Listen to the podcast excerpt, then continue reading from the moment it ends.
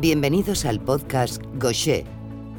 En este podcast entrevistamos a diferentes personas relacionadas con la enfermedad de Gaucher, tanto pacientes como profesionales sanitarios con conocimiento de dicha enfermedad. De la mano de la Asociación Española de Enfermos y Familiares de la Enfermedad de Gaucher, se presenta a este podcast con el único objetivo de brindar información objetiva y apoyo a quienes padecen esta enfermedad hereditaria poco común. Comencemos. Hola, os damos la bienvenida a este podcast eh, donde hoy tenemos el gusto y privilegio de contar con la participación de Cristina Villalba, eh, que nos va a narrar un poco su experiencia como paciente que sufre la enfermedad de Gosser y de la que podemos aprender mucho. Entonces, eh, mejor que presentarla yo, casi preferiría que Cristina nos, digas tú quién eres y un poco nos introduzcas en, eh, la enfermedad de Gosser. Hola Paco, encantada. Sí, como has dicho, sí, Cristina, vale, tengo 30 años, eh, chica de los dos añitos y pues nada, poco de mí. Eh, soy sanitaria y mamá de un bebé precioso de 10 meses que me trae loca. Además, eh, yo creo que has, tenido últimamente cambios importantes en tu vida, ¿no? Que has tenido que compaginar con el, con el bebé y, con la enfermedad, con lo que conlleva la enfermedad también. Sí, un poco caótico, pero bueno, como ha sido siempre mi lema, poco a poco las cosas se hacen y si pones empeño y tienes ganas, se hacen. Así que lo hemos conseguido. Estupendo. Yo creo que para aquellos que no conozcan bien la, enfermedad de Gosser, eh, me gustaría que tú misma nos pudieses hablar, hablar de ella. Eh, bueno, preséntanosla también. Bueno, pues la enfermedad de Gosser, ¿vale? Es una de las enfermedades conocidas como enfermedades un poco frecuentes, ¿vale? Es una enfermedad hereditaria que está provocada por la falta, déficit, ¿vale? De una enzima que tiene un nombre un poco estrambótico, es glucocerebrosidasa, ¿vale? Que lo que conlleva es el hecho de que por no tener esa enzima, eh, hay ciertas sustancias grasas, ¿vale? Que se acumulan en el vaso, el hígado y algunas articulaciones. También puede afectar a los pulmones o al sistema neurológico. Eh, ¿Soluciones a esto?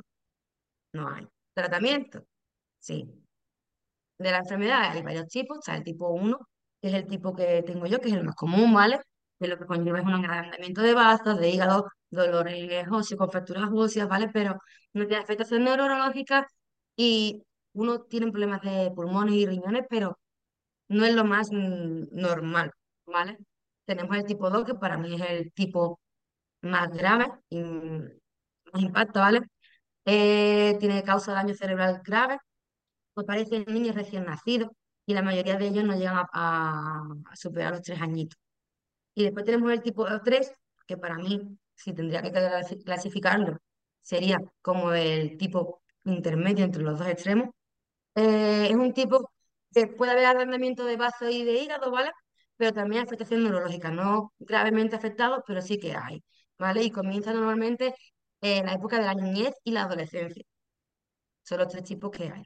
Por suerte, digámoslo de esa forma, tengo el tipo 1. Eh, en tu caso, eh, bueno, eres muy pequeñita cuando te diagnosticaron la enfermedad un poco como, bueno, si tienes algún recuerdo de, esos primeros momentos del diagnóstico que te hayan contado luego tus padres, cómo, cómo fue ese proceso inicial de, diagnosticarte la enfermedad. Pues como me cuenta mi madre realmente, y mi padre y la familia, como, como bien dices, con dos añitos pocos recuerdos tiene, aunque sí es verdad que me pongo y si tengo recuerdos vagos y imágenes vagas de, de ingresos y demás. Eh, según cuenta mi madre, yo era una niña que no paraba, yo correteaba mucho, comía mucho, siempre estaba jugando, y después la primera muy decaída, muy mala cara, y ella no me veía bien. Entonces me llevó al pediatra a la revisión de los dos añitos y se lo comentó. Entonces el pediatra, al hacerme la ocultación, vio que tenía el vaso un poco inflamado y el hígado también. Entonces decidí hacerme una analítica y que en 15 días me, volví a ver. Eh, yo tenía muy mala cara, tenía ojeras, me marcaba, mi madre me cogía, me salían lo que normalmente llamamos renales aquí en Andalucía, hematomas, y a los 15 días me llevó al pediatra y efectivamente tenía peor cara, tenía el bazo más inflamado y el hígado. Entonces ya fue cuando saltaron un poco las alarmas y el pediatra decidió empezar a hacerme pruebas, pero sin mm, ingresarme. Él trabajaba en el hospital de referencia haciendo guardia y llegó a un acuerdo con mi madre que cada vez que él estuviese de guardia, pues la llamaba para que me metiera a mí por la puerta de urgencia y hacerme pruebas. En un principio iban descartando lo que era una leucemia. Empezaron a hacer pruebas y demás y, y, mm, rápidamente lo descartaron, pero decidieron hacer lo que es la prueba de la médula. Y todo barajado por el hecho de que unos meses antes se había diagnosticado en ese hospital a la primera paciente con 45 años. Y vieron que analíticamente mis resultados eran muy parecidos a los de ella.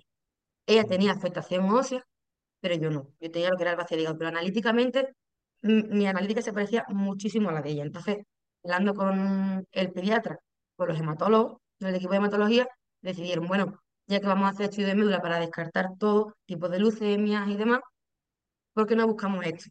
Hace poco nos hemos encontrado el caso, vamos a tirar esta vía. Y en cierto modo, gracias a eso, fue como vieron que yo realmente lo que tenía era mucho. O sea que fue un poco ca- casi una casualidad. Casualidad, casualidad, casualidad, sí.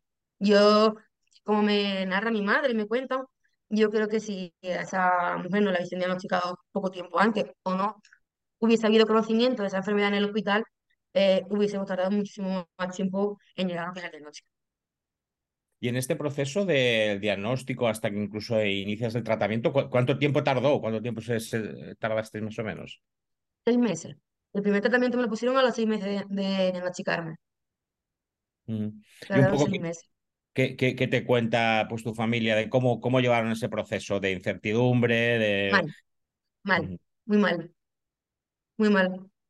en todos los aspectos, porque en un principio era una enfermedad muy poco conocida, apenas se sabía nada, y como buen profesional, el hematólogo que me llevó, porque ya pasé directamente al servicio de hematología del hospital, eh, fue muy claro con ellos, lo sentó y le dijo, mira, esta enfermedad es así y lleva esto, esto, esto, esto, esto. Entonces, mi padre, pues yo tenía dos añitos, me miraba y lo que le decía el hematólogo, no sabemos, esta niña con 18 años y estará en silla de ruedas, estará en una cama, o si estará.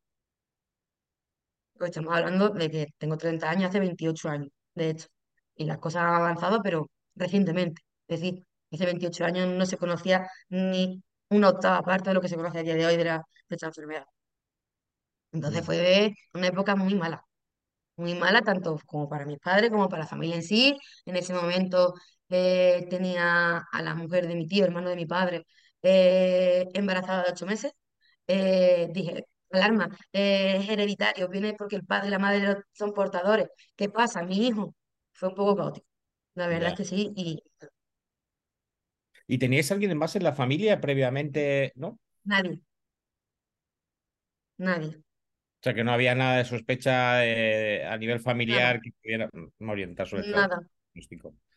Ya, ya me imagino. Y, y un poco, eh, co- cómo, cómo ha ido evolucionando en cuanto a, bueno, pues conocer los síntomas, conocer eh, eh, la enfermedad, conocer, bueno, eh, el pronóstico, lo que podía pasar. ¿Cómo ha evolucionado tanto para ti como para, para tus familiares más cercanos, ¿no? ¿Cómo, cómo se ha ido asumiendo esta nueva realidad? Pues sinceramente para mí creo que ha sido mucho más fácil que para ellos. en el sentido en el que yo, desde que tengo conciencia, desde que tengo uso de razón, eh, perdón, eh, desde que tengo uso de razón, tengo la enfermedad. Sí que has ejercido siempre con él, has vivido claro. siempre con ella, ¿no? Ujú, Entonces, para mí, todo lo que yo he tenido era normal. Para mí era normal tener que ir al hospital cada 15 días a ponerme tratamiento. Para mí era normal tener que soltar una excursión porque tenía eh, revisión. Para mí era normal no poder ir de viaje porque tocaba- me tocaba tratamiento y revisión. Para mí todo era normal. Para mis padres, en cierto modo, cada día era un alivio. ¿Por qué? Porque por suerte me cogió la enfermedad a tiempo. Yo no tenía, el bazo no estaba gravemente afectado, ni el dedo tampoco. Conforme el tratamiento empezó a hacerme efecto, volvió todo un poco a la normalidad. Si no perfecto como puede tener cualquier persona que no tenga la enfermedad, pero sí normal, digámoslo entre comillas, ¿no? normal. Entonces ellos veían que yo hacía una, vi- una vida totalmente normal dentro de mis limitaciones. cuantos golpes, yo tenía que tener cuidado a la hora de jugar un partido de colegio, que no me dieran patadas, es decir, ciertas excepciones. También, suerte la mía, que mis padres siempre me lo han puesto todo muy claro. ¿En, qué sentido? En el que me han dejado ser una niña con 3, 4, 5, 6, 7, 8, 9, 10, 11, 12, 13, con todas mis edades. Yo no he tenido limitaciones. He tenido precaución y cuidado, pero no limitaciones nunca. Entonces ellos al ver que yo pasaba los días, pasaba los meses, pasaba los años, y era una niña feliz, jugaba, hacía una vida totalmente normal, porque me tenía la suerte de que me la cogiesen a tiempo, iban como aliviándose, diciendo, bueno, esto no va mal en peor. Ahora mismo estamos en un proceso de retroceso. Vamos bien. Dentro de nada, no sabemos- dentro de X años no sabemos qué es lo que va a pasar, pero ahora mismo la niña está bien, vamos a disfrutar de ella. Y mm, ha sido la mentalidad de ellos. El momento aquí y ahora, ¿cómo está? Bien, adelante, se disfruta. Que viene cualquier tipo de problema, pues ya lo, lo cogeremos y buscaremos solución. Pero, entonces, para mí no ha sido tan, como te he dicho antes, para mí no ha sido tan malo como para ellos. mm. De todas formas, me encanta un poco el, mensaje que, nos das, ¿no? De, de, normalizar, de, de- vivir bueno, pues una vida normal con, eh, eh, con esas precauciones, simplemente teniendo un poco esas precauciones, ¿no? Pero que, que en realidad, pues no, no, no, no has vivido totalmente condicionada, o no estás viviendo totalmente No, condicionada eh, con la enfermedad, y claro, eso yo creo que es un mensaje muy positivo, ¿no? no. De hecho, nunca he dejado que me condicione. ¿En qué sentido? Eh, mm, yo tengo, ah, por el cabo de los años, pues tengo afectación ósea, ¿vale? Soy sanitaria y en un principio me dijeron, tu profesión no está muy, muy acorde con el problema óseo que tú tienes porque paso muchísimas horas de pie y demás, pero soy sanitaria, llevo siete años ejerciendo y llego a mi casa mm, llorando de dolor muchas veces o no me puedo levantar por las mañanas, me tienen que ayudar eh, porque mm, muero de dolor, pero yo me levanto por la mañana y voy a trabajar. ¿Y cómo llevas el, bueno, un poco el día a día de, de, pues de los tratamientos, de las visitas periódicas? eh, ¿también lo, lo, lo has eh, asumido como parte de la normalidad o te, te supone una traba importante? Y a día de hoy, 100%. Es verdad que a lo largo de lo que es el tema, la etapa de la adolescencia, cuando se lleva de cierto modo peor, porque mm, tú de pequeño no eres muy consciente de lo que realmente conlleva. Para mí ir a un hospital era ir, mamá, hoy toca ir a la casa grande, le decía. Para mí el hospital era una casa grande. Y toca ir a la casa grande a ver a mi mamá Rosa. Mi mamá Rosa es la enfermera que me ponía el tratamiento. O sea, ya yo le sigo diciendo mamá Rosa. Y le seguimos teniendo relación. Pero mm, esa época de la adolescencia fue más complicado, porque ahí es cuando te vienen ya los y por qué. Ya. Y qué importante, ¿no? En esa, en, esa etapa, bueno, ahora también, en todo momento, pero en esa etapa tener el, el apoyo, ¿no? De los profesionales sanitarios, por lo que comentas, ¿no? Esa 100%, relación. Ujú. 100%. Que en ese, Mm, en ese sentido yo creo que estás contenta. sí, 100%, lo doy todo por ello. Es decir, desde el minuto cero que me cogieron, mm, todo profesional que ha pasado por mi evolución de la enfermedad, los aplaudo, los aplaudo, todos. No, te- no puedo decir que algunos no, me han entendido, han entendido mi situación, han entendido mi forma de vida en cierto modo, no me han puesto límite y me han dicho, si tú quieres esto, adelante. Y puede ser que incluso te haya condicionado eso a ser sanitaria, a animarte a ser sanitaria. Sí, desde pequeña, yo desde pequeña siempre le decía a mi mamá, a mi madre, mamá, yo de mayor voy a ser como mi mamá Rosa. Yo, porque decía, yo voy a ser, voy a- voy a ser médico como mi mamá Rosa. Y me decía mi madre, pero mamá, mamá Rosa no es médico, es enfermera. Y dice, me da igual, yo quiero ser mi mamá Rosa. Qué bien, qué bien. Y te iba a preguntar de, los síntomas eh, habituales que, que, que pu- pueden eh, desarrollarse con, con la enfermedad, ¿cuáles te resultan un poco los, los que han ido bueno, los más molestos y los que has ido pudiendo controlar? ¿Qué, qué, qué te supone más impedimento? A mí la afectación ósea, los dolores óseos. para mí. ¿Pero por qué? Por lo que lo comentaba antes, que por suerte el bazo y el hígado, pues lo tengo controlado. La expectación ósea vino después. Que en mi caso, he de puntualizar que en un principio pensaban que no era de la enfermedad, sino que era una enfermedad aparte, otro problema aparte, pero tampoco no descartan el hecho de que el origen de ese problema sea la enfermedad. Entonces vamos ahí un poco entre una cosa y otra. Pero para mí es eso. Todo esto no te ha impedido, ahora hace poquito tiempo, eh, ser madre primeriza. ¿Cómo, cómo ha sido la, la experiencia también de, eh, de ser madre? La más bonita de mi vida la que más miedo he tenido. Sí, te- te- sí, te- tenías miedo un poco también asociado con la enfermedad, eh, eh, pues esas precauciones que comentábamos antes, de eh, la posibilidad de complicaciones, de, el tema incluso de el, riesgo de, de- de heredar el trastorno. ¿Cómo has llevado todo esto? mira, pues eso lo he llevado bastante bien por el hecho de que mm, yo con el que haya mi marido, ¿no? Llevo ya muchísimos años de relación antes de casarnos y hace ya unos cuantos, mm, él me pidió que la relación ya adelante, de que tenemos planes de futuro, que nos íbamos a casar y que él quería formar una familia conmigo. La mejor forma de hacerlo lo más tranquilo era el hecho de hacernos el estudio genético. Entonces él se, se realizó el estudio genético en el que los resultados fueron que él no es mm, ni enfermo ni portador de la enfermedad, él es sano.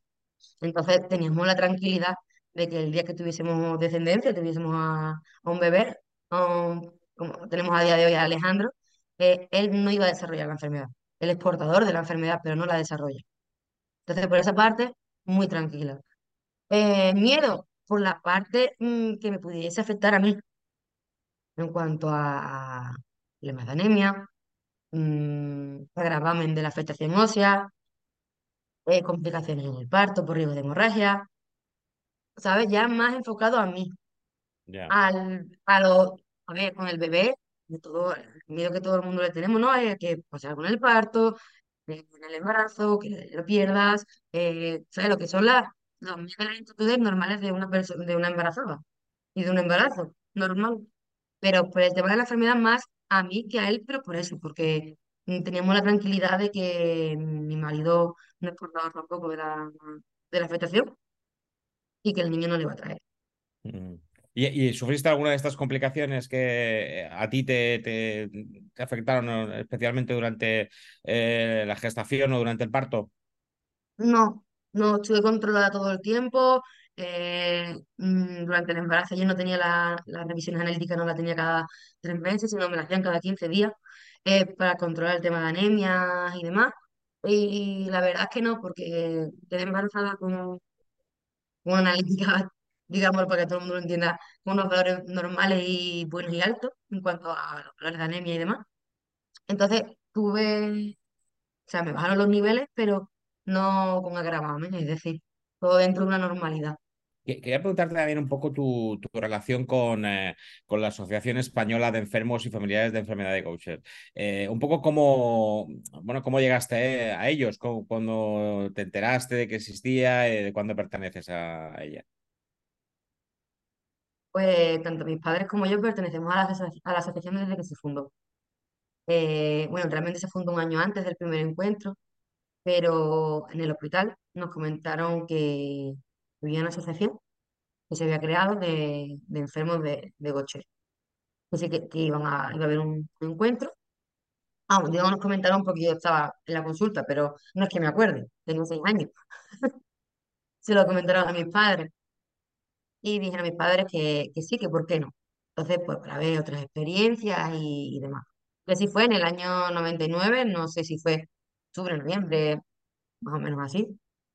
Estuvimos en Madrid en una de las primeras reuniones, el primer encuentro que se hizo, se hizo de la asociación. Y yo no puedo decirte qué impacto tuvo sobre mí, porque yo con seis años yo veía a muchas personas, no había nada más. Pero para mis padres fue un antes y un después. Para mis padres lo fue todo.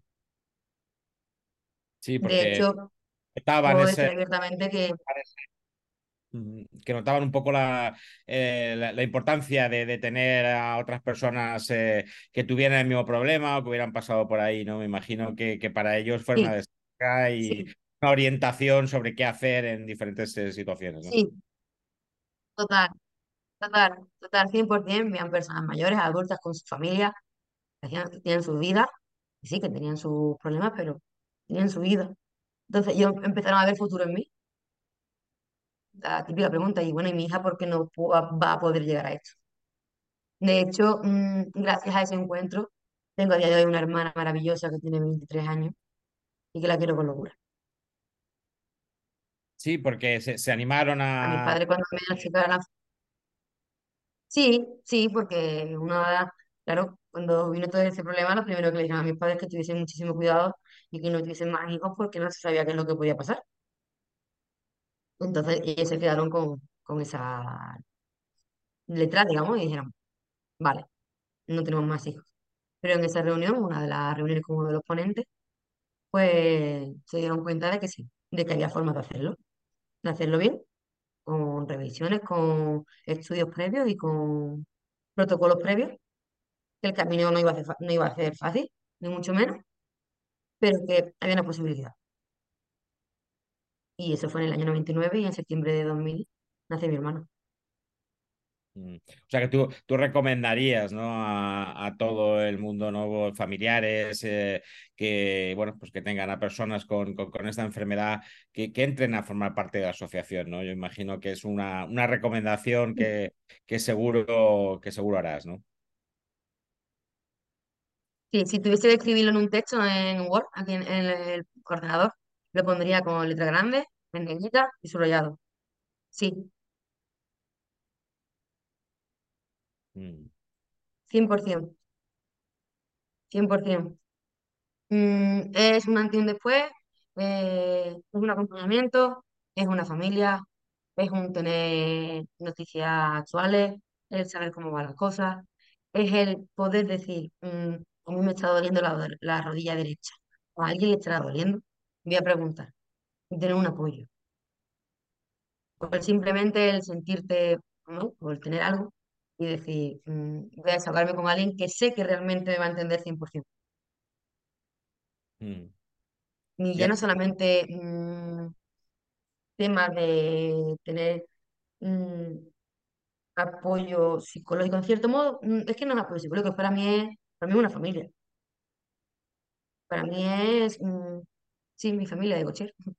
No sé, amistades, recuerdos, ayuda, eh, experiencias, noticias, eh, tener en cierto modo el privilegio de tener noticias de primera mano, en el sentido de, bueno, pues enterar de estudios que están haciendo, investigaciones que se van a empezar a hacer, eh, especialistas que llevan la enfermedad y ahora mismo están más especializados en una rama o algo, pues mira, este especialista lleva, por ponerte un ejemplo, el tema ocio eh, lo lleva allí y lo está controlando de esta manera. Mm, todo. Para mí lo es todo. ¿Cómo valoras también eh, pues bueno, el apoyo que, que, recibís o, y que existe eh, pues en, este ámbito de las enfermedades raras pues, de la fundación? En este caso, por ejemplo, de la Fundación Mewer, que se, se ocupa de, promocionar, de promover las investigaciones en enfermedades poco frecuentes. pues tú como paciente de una enfermedad rara, bueno, ¿qué, qué, qué te parece que, que, existan este tipo de instituciones que, que de alguna forma impulsan por la investigación? la búsqueda de nuevas soluciones en enfermedades eh, raras y en, eh, y en, apoyo a medicamentos eh, huérfanos. ¿Qué, valoración haces? Sinceramente, si no existiera, nosotros no tendríamos forma alguna de hacer nada. Lo que se hace con, una, con un nombre de una asociación, una institución, con gente, con apoyo, con seguridad, con sostén, un paciente no puede hacerlo. Si no fuese por estas asociaciones, estas fundaciones, estos equipos de investigación que se crean en hospitales eh, para eh, luchar por la investigación, por la prevención, por la ayuda de estas enfermedades, creo que nos es complicado conseguir algo. En tu caso, que ya llevas una evolución eh, importante de, la enfermedad, de tratamientos, eh, también quería saber tu opinión, eh, tu valoración sobre la, evolución que se ha seguido, ¿no? La investigación. Eh, pero claro, lo, vas eh, bueno, sufriendo y beneficiándote de alguna forma también a lo largo de los años. Eh, ¿Notas eh, un cambio importante en cuanto a la, progresión de los tratamientos, de los abordajes que, que, se hacen para la enfermedad o para las diferentes complicaciones asociadas? Enfermedad sí, sí, no tiene nada que ver con 15 años atrás. 15, 20 años atrás, nada. Ahora hay muchísimas vías de investigación, muchísimos tratamientos, eh, digo muchísimos, que eh, en nuestro ámbito son 4 o 5. Para mí eso ya es muchísimo. Eh, mm, se, estudia, se investiga, se miran diferentes vías. A día de hoy tenemos la opción de que no solamente hay un tratamiento, que hay algunos más, que tampoco que sea mucho, pero bueno, podemos elegir de cierto modo, no elegir, sino ver cuál es el que mejor nos va. Eh, con estos estudios, estos avances, ganamos en calidad de vida. Uno de los avances que hemos tenido, eh, por ejemplo, en mi enfermedad es que existe un tratamiento oral. No dependemos de un tratamiento intravenoso. No dependemos de 15 días a ponerte un tratamiento al hospital. Te tomas el tratamiento en casa. Vas al hospital a la revisión. Si eso no es avance, cambia muchísimo, ¿no? Eh, la vida, son, eh, eh, son mejoras que, que, suponen un, avance importante para, para los pacientes, ¿no? Y para sus familiares. Por supuesto, por supuesto. Vida laboral no depende de vida, vida la época de estudiante. Exámenes, mmm, niños. Es verdad que el tratamiento para niños todavía no, no está, pero la época de estudiantes, universidades, exámenes, mmm, depende de, y tienes que ir, tienes que ponerte tu tratamiento, no puedes estar sin él.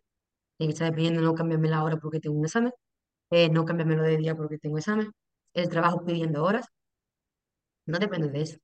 Pues yo quería solamente cerrar la, entrevista, pues si nos querías mandar algún mensaje, algún mensaje final, algún lanzar pues para, para pacientes, eh, familiares que tengan o esta enfermedad o cualquier otra enfermedad eh, rara y que hayan pasado pues por un proceso similar al que pasó tu familia y al que estás pasando eh, tú. ¿Qué, ¿Qué mensaje le lanzarías? Pues no hay mayor mensaje que para mí, que mi filosofía de vida, que es el hecho de poco a poco, día a día, y que nunca perdamos el rayito de esperanza, que siempre lo hay. A veces cuesta trabajo verlo, pero lo hay. Pero eso, poco a poco, día a día y sin grandes expectativas, porque a veces que las expectativas no se llevan a cabo, no se cumplen, es cuando vienen los problemas. Yo creo que esa, esas dosis de optimismo que, que destilas también son muy importantes, ¿no? Que si no somos optimistas, mmm, ¿qué sentido tendría? Es decir, tengo la suerte de que no soy gravemente afectada, pero tengo amigos y compañeros que tienen mi patología y hay muchísimos enfermos con otras enfermedades que son gravemente afectados. Y si no somos optimistas, ¿a qué nos lleva esto? Hay que seguir viviendo, hay que seguir luchando, pero poco a poco. Fenomenal. Pues, Cristina, muchísimas gracias por estar con nosotros, por tu tiempo, por contarnos tu experiencia, por, bueno, pues un poco animarnos con, tus eh, emociones, con tus sensaciones y, con esos, esas gotas de optimismo. Eh, muchísimas gracias. A vosotros.